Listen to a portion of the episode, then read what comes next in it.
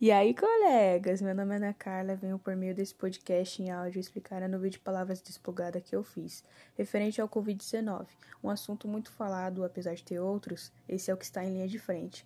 Enfim, escrevi na cor azul escuro, como algumas pessoas o chamam.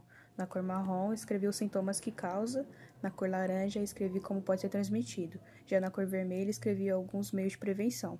E por fim, escrevi em colorido um pouco de palavras que vieram na minha mente ao pensar sobre isso.